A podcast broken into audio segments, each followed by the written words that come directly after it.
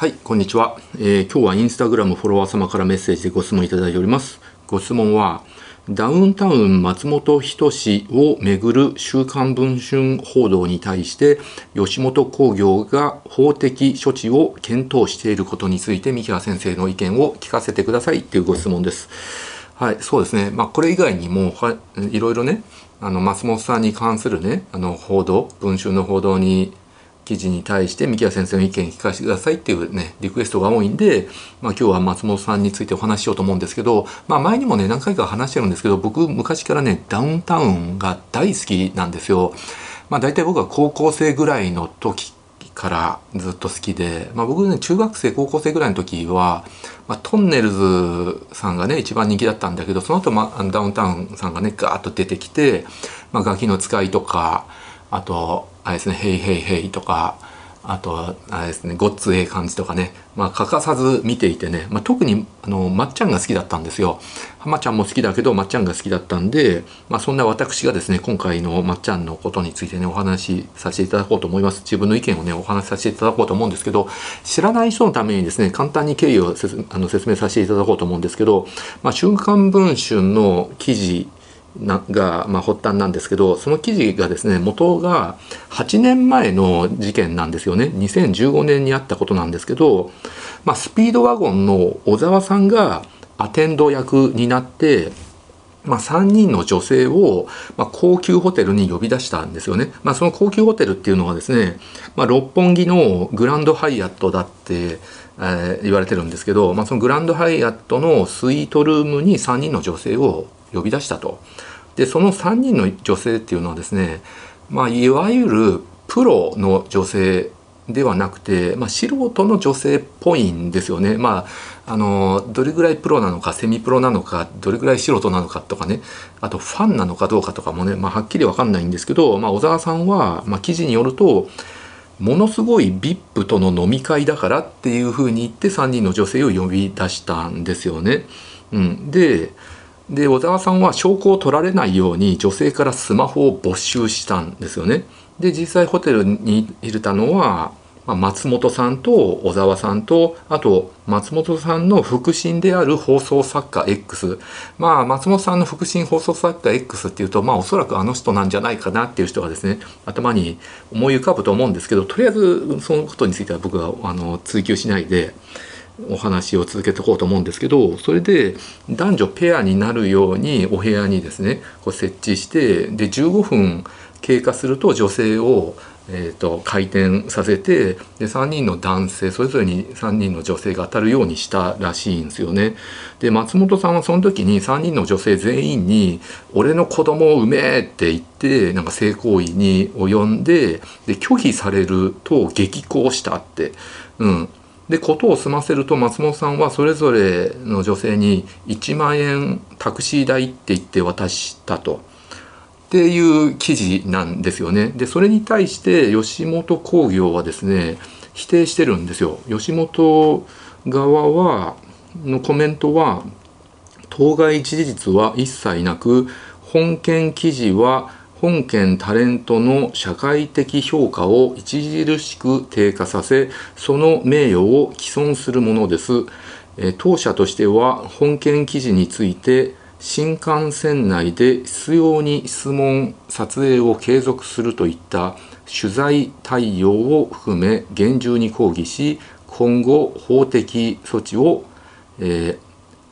ー、検討していく予定ですということなんですよね。うん、なのでまあ否定してるわけですよね。うん、でだけどまあネット上ではですねまあこれおそらく半分ぐらいおそらくほとんど本当なんじゃないかっていうふうに言われ、ねまあ、ネットネット民がね、まあ、顔も隠して名前も隠してね匿名でいろいろ Twitter とかであの、ね、ツイートしてるネット民はものすごい炎上してるわけなんですけれど、まあ、浜ちゃんもちょっと前に同じ同じようなってことじゃないんですけど不倫報道があってその時はそんなに叩かれなかったんですよだけど今回まっちゃんのこの事件に関してはめちゃくちゃ叩かれてるんですよね。浜ちゃんの時は大阪のねホテルのスイートルームにまあ一人の女性を呼び出したと。まあなんかまあ愛人関係不倫関係みたいだった女性をまあ呼び出して、まあ、4回で30万円払ってると。で女性の方もですねあのフレンチクルーラー、まあ、おそらくミスタードーナツだと思うんですけれどあのお土産に持って行ってそしたら浜ちゃんはもう泣いて喜ぶんですね。こんな優しくしてくれるの初めてやって。でまあそんな可愛い浜ちゃんがなんか可愛いみたいな感じでそんなに浜ちゃん叩かれなかったんですよ。まあ悪いことだとは思うんですけれどまあ、どっちかっていうと女性が被害者っていう感じではなくて、まあ、お互いにその好き同士みたいな納得してるような関係だしあとまあおそらく浜ちゃんはもう奥さんにこっぴどく叱られたんだろうっていうのが想像できてなんかそんなに叩かれなかったんですよね。まあ浜ちゃんだからしょうがないみたいな感じがあったんですけれどだけど今回ねまっちゃんめちゃくちゃ叩かれててまあおそらくこれはですねやっぱりその3人の女性をアテンドしてなんかちょっと暴行をめいたことをしてるっぽいんですよね。で1万円タクシー代に渡したっていうのがまた引っかかるところでこの1万円タクシー代ってちょっと前のアンジャッシュの渡部さんが多目的トイレに女性を呼び出して1万円渡してあのすぐ返したとかねそれになんかかぶるところがあって余計叩かれてるっていうのはありますよね。うん、で、まあ、実際そのネット上ではかなりねニュースになって記事が出て炎上してるんだけどまあ、テレビのワイドショーとかあとスポーツ紙とかは結構多くのメディアがだんまりしてるんですよね。これなんでだんまりしてるかっていうとまあジャニーズ問題の時と同じような感じの図式なんじゃないかなって思われるんですけれど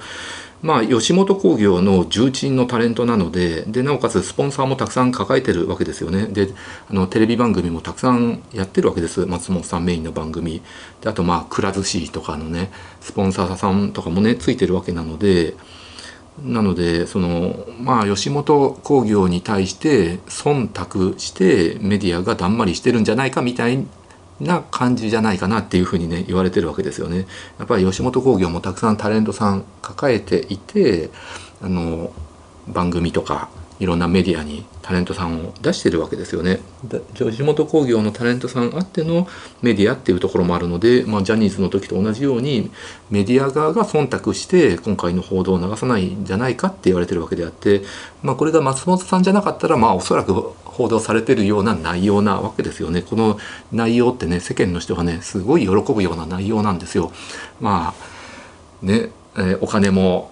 地位も名誉も手にしてまあ、幸せな人が、まあ、こういうですねちょっと下系のスキャンダルがあってそこから転落していくのって世の中の人って大好きなんですよ。人の不幸は蜜の味なので、まあ、このネタはあのメディアに出せば必ず売れるネタなんだけどでもそれを忖度してるってことは、まあ、吉本興業に対して忖度してるんじゃないかっていうふうに思われるわけですよね。で実際これがね本当に全く事実無根だったらすぐに名誉毀損であの訴訟を起こすべきなんですけどあの僕があのメディアで見た限りは吉本興業が訴訟、まあ、法的あの措置を検討しているっていうわけであって本当にその法的措置に及ぶかどうかもわからないし場合によってはあの法的措置を取ってすぐにそれをね取り下げるとかねそういう姿勢だけ見せるっていう可能性もあるわけなのでまあ早くこれ鎮火してくれるのを待ってる状態なのかもわからないですね。何とも言えないんですけど。でまあまっちゃんファンのね私からね意見を言わせていただくとこれね僕がね大好きだった頃のまっちゃんまあ30年近く前のまっちゃんだったらあのおそらくこれねネタにしてたと思うんですよね。あのネタにできないことかもわからないです。あの実際どういうことがあったのかわかんないですこれは本当に。だって今のところねまっちゃんも小沢さんも無言を貫いてるわけだし吉本興業側もあの事実じゃないって言ってるわけですよ。でまあ、発言しないわけですよね。だけどその女性側、まあ、被害被害者って言われてる女性の証言をもとに文春が記事にしているわけであってその女性も、まあ、顔も名前も出してないわけですね。まあ、もちろんその性的な被害を受けた人はですねそれを警察にあの警察に行ってしまってねそういう訴訟っていう形になればそれを証言しないといけないとかセカンドレイプになるからそれが嫌だから名前と顔を隠してるっていう可能性もあるしだけどそうじゃない可能性もあるわけですよね。うん、それはもう本当に何とも言えないわけであってなのでこの「週刊文春」の記事とかネット上に出てるニュース情報っていうのはおそらくこの3人の女性と3人の男性の間のいろんなことがあったことの情報の100分の1ぐらいの情報だと思うんですよ。ほんのわずかな情報をもとにああでもないこうでもないとかどっちが正しいとかどっちが悪いとかっていうのを僕も含めて一般の人たちとかいろんなメディアがあの自分の意見を言ってるっていう状態なんでまあそれ自体ね僕本当無意味だと思うんですよね。本当はあの違う状況だったかもわからないです。うん、本当にこれはね何とも言えないんですけれど、うん、そうそうなので話戻るんですけど昔のねそのコンプライアンスの緩い頃のテレビだったらまっちゃんはねこれ間違いなくネタにしてましたね。まあ、ガキの使いでネタにしてまあこんなことがあったんだけどねっていうあのはいってこれあの事実です。いや本当はねもっともっとこんなんでしたとかね。ネタにしてわあの笑いに持っていってで観客の男性も女性もわーってね笑うっていう展開になってたと僕は思います。ただそれはね25年前とかの時代です、はい、なので今の若い人たちなんかは若い人たち以外でもね年配の人たちももう今の時代はねこう笑えるネタじゃないんですよね。で昔のまっちゃんってあの昔っていうのは結婚する前で筋トレもする前の若手だった時のまっちゃんだまっちゃんってそのガキの使いのねフリートークのネタとかでも風俗ネタとかあと下ネタとかめちゃくちゃ多かったんですよ。まあ、毛じらみに感染してとんでもない目にあったとかホテルに女性と言ってね火事になって大変だったとかねそういうネタめちゃくちゃ多くてでそれに対して、まあ、同年代とかちょっと年下のね僕らとかが男女を含めて爆笑してたんですよね。うん、だけど今はそういうネタねもう笑えないんですよねもうコンプライアンスが厳しくて昔だったらネタにしてたんだけれど今はネタにできないっていうのもあるしあとは昔はねまっちゃんね独身だったからネタにできたっていうのもあるんですよ下ネタも風俗ネタも。でまっちゃんって結婚してから下ネタとか風俗ネタをほとんど話さなくなったんですよ僕が知る限りはね。でそれからちょっとつまんなくなったっていうふうに言われてるんで僕ねそれ大いにあると思うんですよね。やっぱり男ってね、まあ、芸人ってね結婚して子供ができるとね守りに入ってつまんなくなるんですよね。